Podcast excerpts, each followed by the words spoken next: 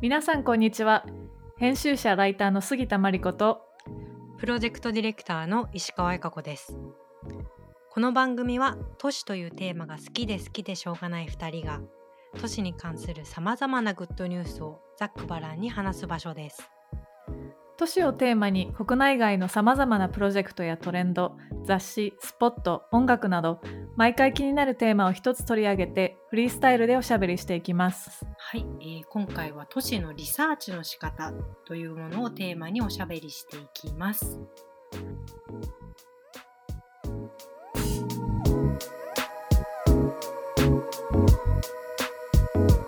Good news for cities. はいえっと都市のリサーチの仕方って、うんリスナーの方からリクエストをいただいたんですよね、うんうんうんうん、ありがうとうござあいりがまとうごすざいますはいうん、でリサーチの仕方って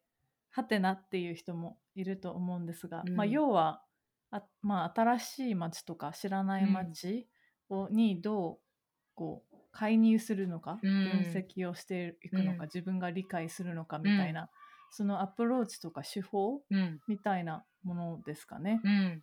うん、あとなんかまあプロフェッショナルな人専門家とか学生さんとかはやっぱり方法論みたいなところはそうだねすごい気になるところなのかなと思っていますが、うんうんうんうんうんうんなんか今までこのテーマで誰かと話したりとかしたことある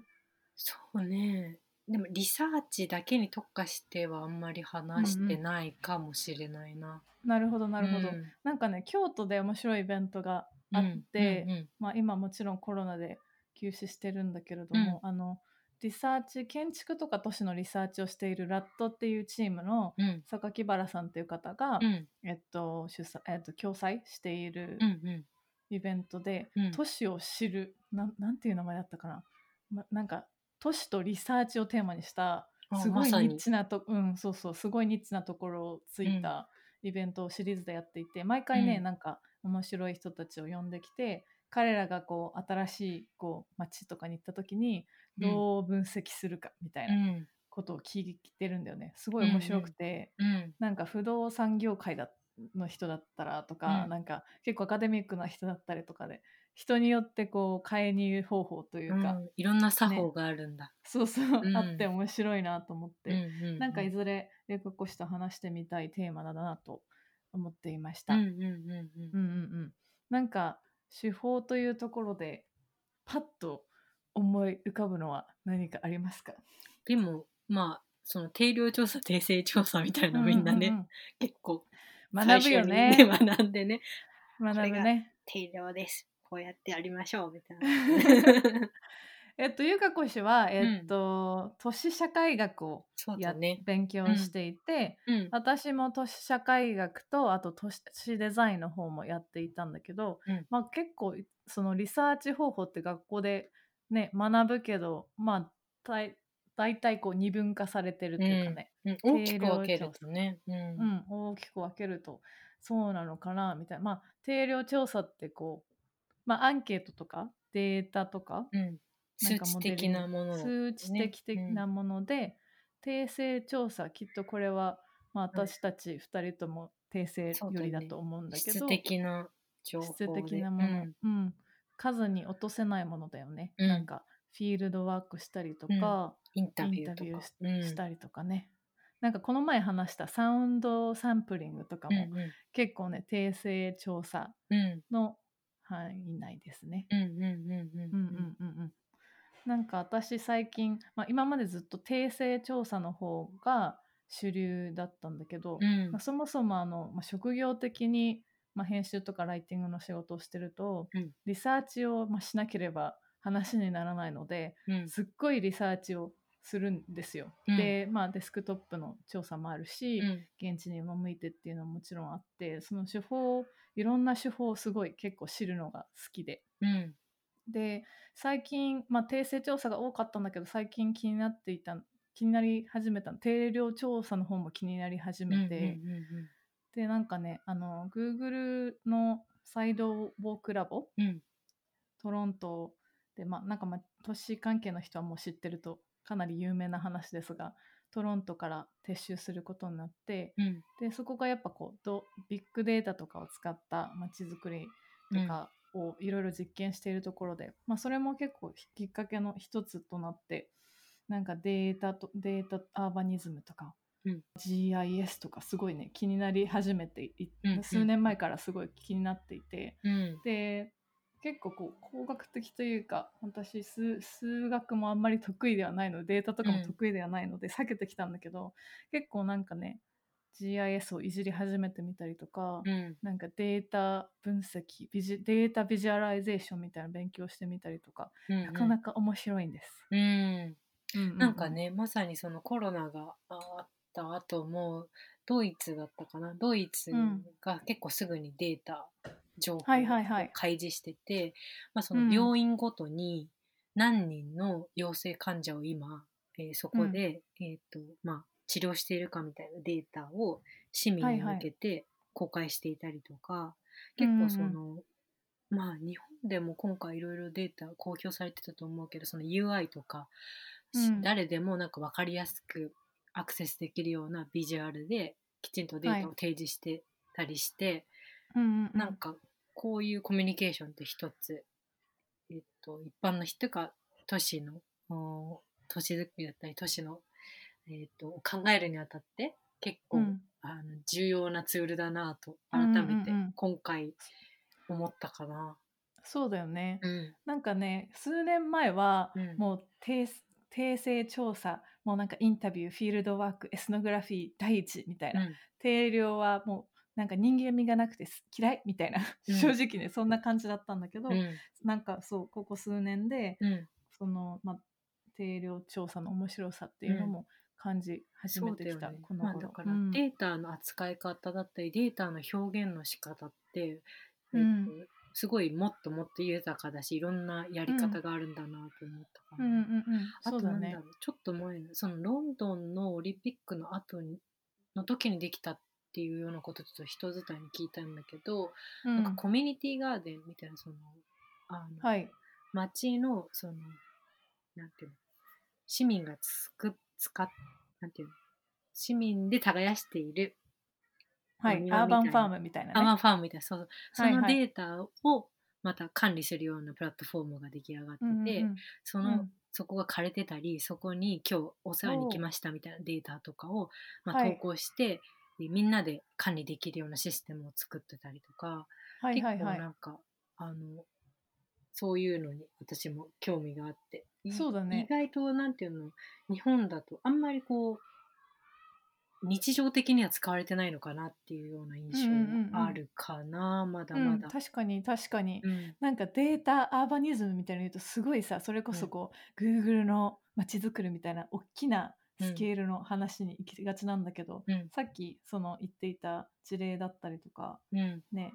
なんか日常レベルでうん、都市の介入方法としてそもうそっと入ってきても面白いんじゃないかなと思った。うんねうんうなんか不動産系のアプリとかはさ多いんだけど建物のアプリは多いんだけど、そういうガーデンとかなんかもうちょっとね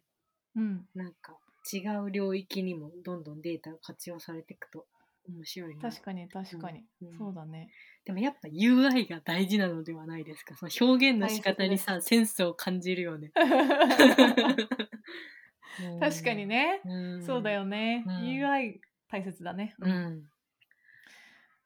そうねまあデータみたいなとこももちろん興味があるんだけど個人的には結構ずっと都市へのそういう介入方法としてなんか大事にしてきた視点っていうのがあって、うんうん結構そのいかにこう視点をずらせるかみたいなのをう常んうんうにん個人的には意識してて今までやってきたプロジェクトに関してもベースとなってきた考え方なのね。うんはい、で結構その視点をずらすっていう意味ではその日々暮らしてると結構さ日常がこう当たり前になってって無意識の中うでんそういう固定概念とか視点の偏りができちゃうなと思ってて、うんうんだからこそそれをなんか意識的に日常を見る目をずらすっていうことで都市の状況を多角的に見れないかなってずっと思ってて、はいなんかはいそうやって視点をずらす仕掛けだったり体験をすることでその都市に潜む可能性とか素材がなんか鮮明に見えてくるなっていううんうんうんうん思っているのそうだねうんと視点をずらすっていうのは本当になんかまあリサーチの全もう一番土台の大切な考え方だなと思っていて、うんなんかまあエスノグラフィーとかをしているとやっぱりさ自分の潜入すなんていうのステレオタイプ潜入観念潜入観念っていうのかな、うんうんを頭に物事を見てしまうリサーチャーとかもお多いし、うんまあ、リサーチャーに限らずの話なんだけれども一旦こうこうやっぱりリサーチャーとかになるとこう仮説があった上でね街に入っていったりしちゃうのでうんそれってすごいき危険なことだなと思っていうんて、うんうんうんその視点をずらすでん仕掛けがあるとね、さらにそれがやりやすかったりするので、うんうんまずはそこから始めてみる。うん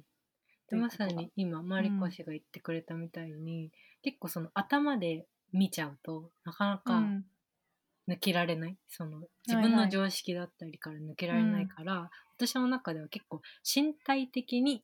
ずらすっていうのがポイントかなと思ってて、はいはい身はい体的にこう目の前の状況に身を投じてみるってことからまずリサーチを始めるっていうことが多いかなというふうにうんうんうん思ってます。うんうんうんはいねはいはい、結構その身体的な出すってどういうことなのっていろいろもちろんいろんな手法がねあると思うんだけど ゆかうこん独自ルールっていう と、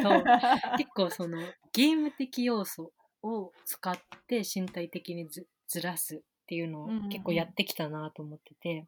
うんでゲーム的要素ってまあ結構こう小難しい作法ではなくて、うんなんか誰もがすでに持ってる感覚を拡張するみたいなそのための入り口としてそういうゲーム感覚、ゲームみたいな要素をちょっと取り入れたりしてたんだけどはいなんか、えっと私が前にやってた渋谷の、えっと都市づくりのプロジェクトでいくつか、えー渋谷発行プロジェクトっていうものでやってたのをちょっと紹介したいなと思うんだけど、うんうん結構渋谷ってなんていうのよそ行きの街だったりなんていうの、はい他人事の街っていうか誰もなはいんはかい自分のはい街と思ってないところが結構あって、うんそこをどのように自分にひ引きつけるかっていうとこを思ってた時になんか街が自分の家のようにしてみようと思ったのね。うんうんでなんかこういろいろな人と話しながらこうスリッパウォークっていうのをやってみようってことになって、はいはいはいみんな靴を脱いでスリッパに履き替えて、街中に出て、センター街とか歩いて、はいはいはスいリはッいパでなんか身体的に距離を近づけてどのように自分の感覚だったり視点が変わるかっていうのを、えっと、やってみたりとか、うんあとはフィクション撮影会って名付けたリサーチ方法ではうんえっともしここが〇〇だったらっていうのを見出すために、まあ、うん簡単な道具をみんなで持ち寄って、いろいうんろこう電柱の間とか隙間とかここはちょっとこうんうお茶できそうなテーブルが作れそうとか、雨宿りスポッはいはトいにはいなりそうとか、そういうものうんをなんか道具を使って一時的にシミュレーションして写真を撮って、なんか考察していくみたいなのをはいやはいったりとか。うんあとは、なんかベスポジ陣取りっていうリサーチ方法があるんだけど、これうもん自分たちで作ったんだけど、なんかマスキングテープで、なんか街、思って街に出るんだけど、感覚的に居心地のいい場所を陣取りして、なんかマスキングテープでちょっとパーソナルスペースを街でか作ってもらうのね、マスキングテープで。うんまあ、すぐ剥がれるしね、マスキングなんてで、そこになんか何分間か佇んでもらって、まあ、どういう気持ちになったり、どういう風景が見えるかとかどういう素材が見えるかとか、そういうのをこうリストアップしてうんうんその何か今後作るもののうんと素材にしてもらったりとか、ななんかいく結構こういう風に身体的になんかこうう、んうん誰もがなんかゲーム的感覚で楽しんでこう介入できるようなの開はいはい発してたりしたなぁと思いました。ゆかこ節が効いてますね うんねねでもそのうう身体なんかうん頭って考えるとか見るだけじゃなくてうん身体からちょっと視点をずらしてみるってうんうん面白いなと思って、京都でもあの左折しかできないツアーみたいなのうがん誰かね、やってやっていて、えーひたすら左折しかできないっていう まあゲームゲーム的要素だね、さっき言ってたみたいそれどなこにたどり着くんだろそううそうそう戻ってくんのかな、戻ってくんのかなうんでもそれもさ左折しかできないからこそ見えてくる、うんまあ、都市の風景とかがあるなと思なっんて、か面白いね、そうやってルールをちょっとつけて、そうだね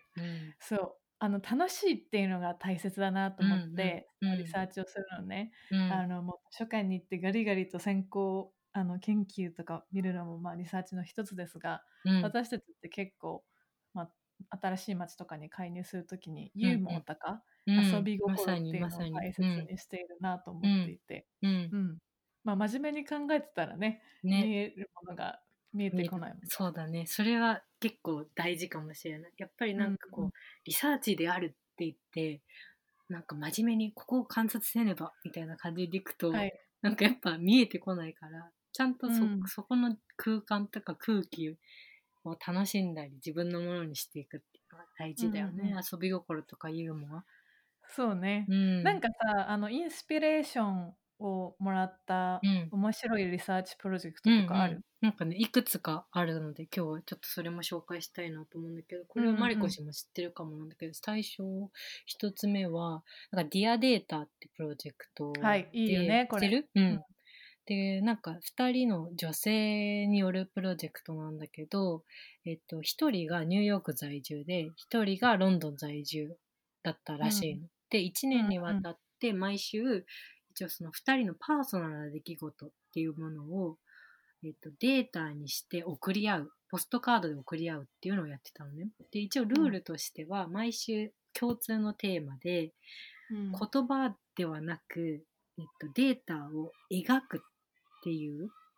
うんまあ、日常の生活のビジュアライゼーションをするっていうことなんだけどポストカードにみんな2人で書いて交換し合うみたいなプロジェクトだったんだけど、結構その笑いとか不平不満とかなんか毎週のテーマにワンワードぐらいであってそこからそれぞれが想像してお互いの日常時間っていうのをビジュアライゼーションしてるんだけど、う結構2人の描き方が違ったり、うんそのパーソナルだよねそうそうそううそのなんか無意識に日々過ごしてるものを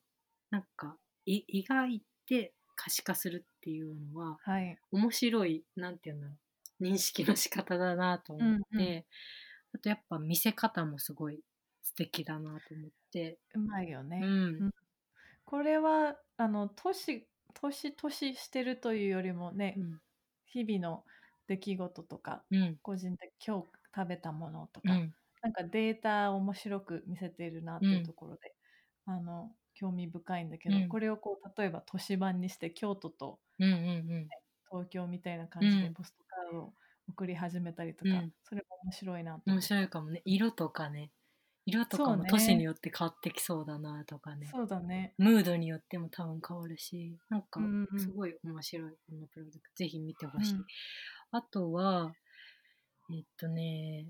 結構これも好きなチームのプロジェクトなんだけど「ナイトウォーク・ウィズ・ティーン・エイジャーズ」っていうプロジェクトで、はいなんかアーティスティックディレクターのダレン・オドネルさんっていう人たちがいて、はいマンママリアンっていうね、えっとまあマリアンあのチームをアートリサーチ集団って言ってるらしいんだけど、はいママリアンはいっていうチームが企画したもので結構彼らはこう地域に入り込んでその地域の人と共にアートプロジェクうんトをうんやっているような、えー、と人たちなのね。はいでこのプロジェクトすごい良かったのがな地域のね10代とのワークショップを通じて彼らが都市を歩く視点をツアーにするんだよね。うんでそのツアーをその地域の親とか大人と共に体験するっていうよううなんプロジェクトで、まあ意図としてはその親とか親と子供のなんていうのブリッジを作るみたいなところで、やっぱりその、子供の視点とか子供の悩みってなかなか親だったり地域の大人に共感しづらかったりするんだけどそこをうん都市を彼らの視点で歩くっていうツアーを通じてなんか理解し合うみたいな試みをしててこれもなんかすごい素敵な、あのそうだねプロジェクトですナイトウォークっていうことは夜に歩くってことそうそうな夜に歩くのテでィーなンエイジャーとティーンエイジャーとでねいいじゃん100人ぐらい参加した らしくて面白いのが結構なんか、うんティーンエイジャーはなんか高いところに登りたがるみたいななんかうんうんなんてはしごと か木とかそういうところに登りたがるらしくて、うんはいそういうルートが盛り込まれてたりとかなるほどねそれは面白いそねうそう彼らが来た時日本に来た時にいろいろ話を聞きに行ったんだけど、結構日本でもプロジェクトとかもやっているみたいで、そうなんだうん、ぜひ面チェ白いねックしてみて、うん、いいプロジェクトがたくさんある。なんか動物の視点で街を歩いてみるみたいなあプうんロジうェクトもん聞いたことがある、猫になったつもりで歩いてみるとうんか、うもうそもそも人間ではない、んうんなないのであればどんなところに目をつけるのかとか、うんそれも面白いプロジェクトだな、なんかすごく演劇的で、なんていうの一瞬その誰かになりきって他者の視点で都市を見るって、やっぱりすごく重要なことさっき言ってた視点をずらすとかうんそうだねまあ、確か主に観以外で見るっていうところもすそうごだいね重要かもしれないね。確かにうん確かに、私もちょっとうんリサーチプロジェクトでインスピレーションになってるところがあるので紹介したいんですうんうんが、うんアムステブルアムステルダムのチームでモニックっていうところがあって、マニッえっクとね、モモニックっていモうニックリサーチ、うんうんうんうんリサーチチームがあっうんて何本かね本を出していてうん東京がテーマになった「東京トーテム」とか、うん、あとはベイルートとか、うんワルシャワとかいろんなところを移動しながら現地の人とワークショップを、えっと、一定期間して、うんその内容をこう本にまとめるみたいなことをしていたいるチームで、うんで毎回ねその切り口がすごい面白くって、うんどこの町でもなんか主観的都市ガイドみたいなのを作ってるの。うーんで、ワルシャワで作った時は、えっと、フォームを、えっとね、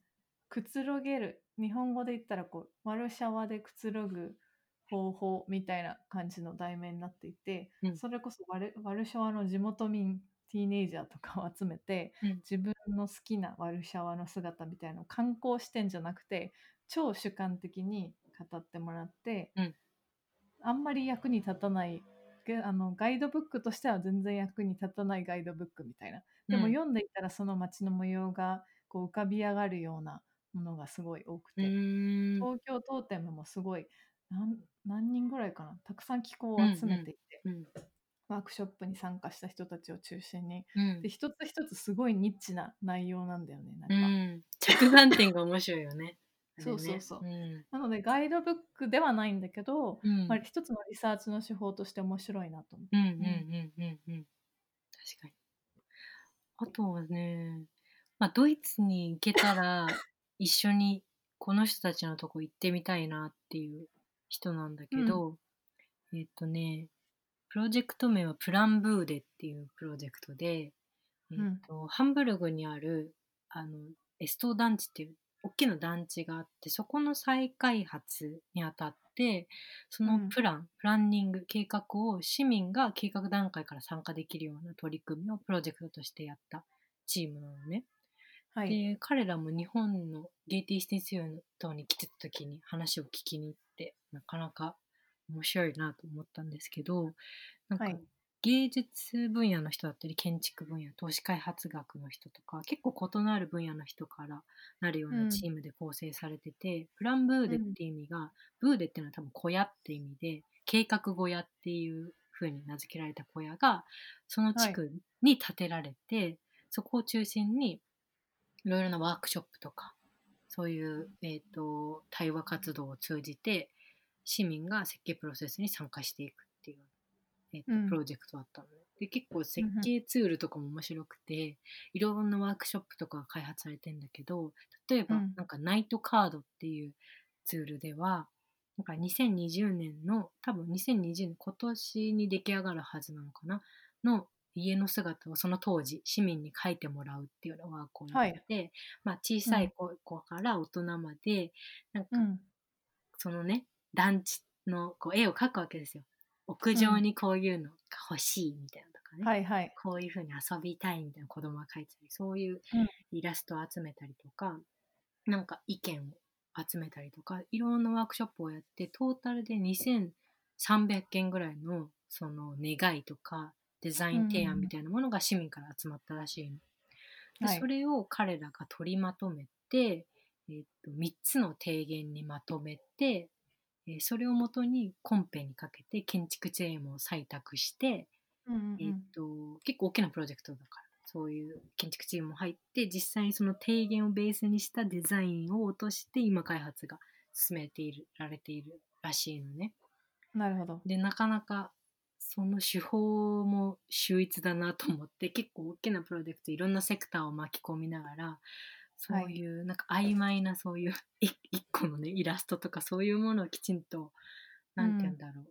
う、上に上げてデザインに落としていくっていうこううん一貫したプロセスとして、あのすごく成功している事例なのかなとうんうん思って、うん、なんかぜなひるほど彼らには会いに行きたいなと、会いに行きたいね。うん思っている最後にそのリサーチをしっぱなしじゃなくて提言にまとめていそうるそうってそういうところが素晴らしいなと思って、うんこれまあまとめも兼ねてちょっと議論したいなという思っているポイントなんだけれども、なんかそういったリサーチしたものをどうドキュメントしていくかっていうのが結構、まあ、しリサーチの手法ばっかり語られてて、うん、ドアキュカメイントブのだ仕方よってね。うんうんアーカイブの仕方シェアの仕方とかねそうだあんね。まり語られないなと思っていて、うんそれを今日は話したいなと思った。なんうかんリサーチって、まあもちろん個人自分のためっていうものもあると思うんだけれども、うんその、まあ、リサーチしたものを伝えないと誰かに伝えたりとかしたいなと思っていて、うんまあ、学問的にもあのプロフェッショナルな人もやっぱりこうリサーチしたものを最後にじゃあどうするのそれを、それを持ってどうするのどうアクションにつなげるのっていうところがすごい大切だなと思まってさいにて、そうだね。うう。んうん、でそれそれこそさっき話に出た、えっと、プランドゥードプランブドーデイィツ。の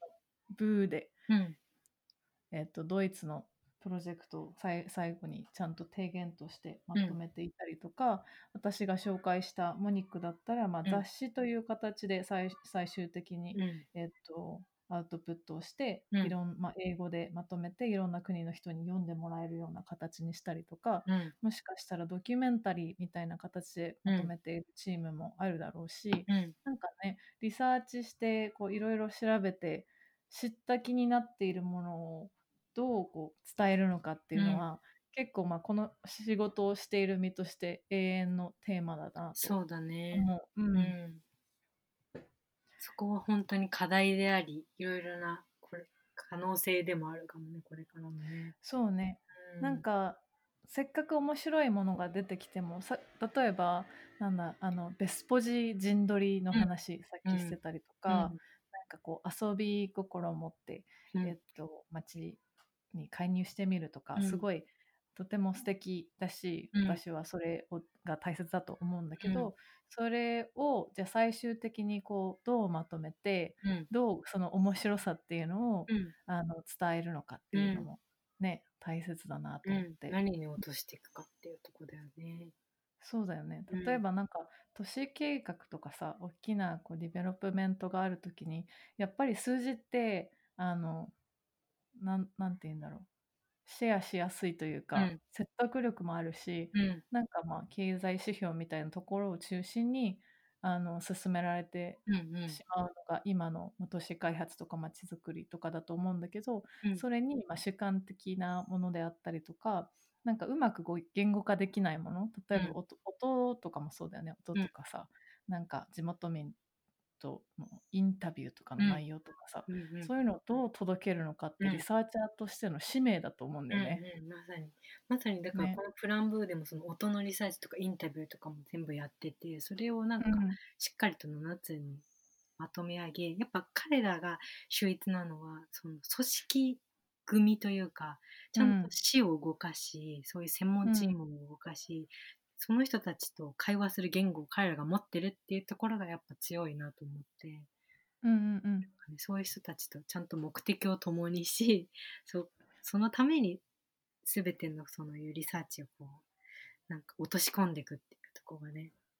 そうだね。チームをちゃんと組んで、でいろんな人と一緒にやっていくっていうのは大切かなと思った。うんうん、学生時代にさ修論とか書いてて、うんあこれこんなに時間かけて書いてるのに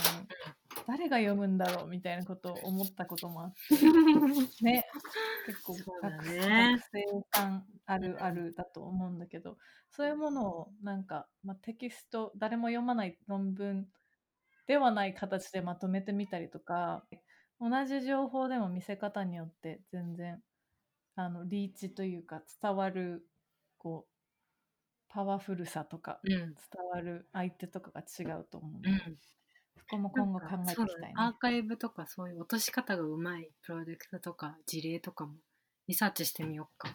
そうだね。うんアーカイブの回やりますか次は。やリりましょうやりましょう、サーチの次のうんやろうドキュメントアーカイブの回。イエスはい。いいまとめですね。はいはい。今後もこの番組では、都市をテーマにさまざまなおしゃべりを繰り広げる予定です。次回もお楽しみに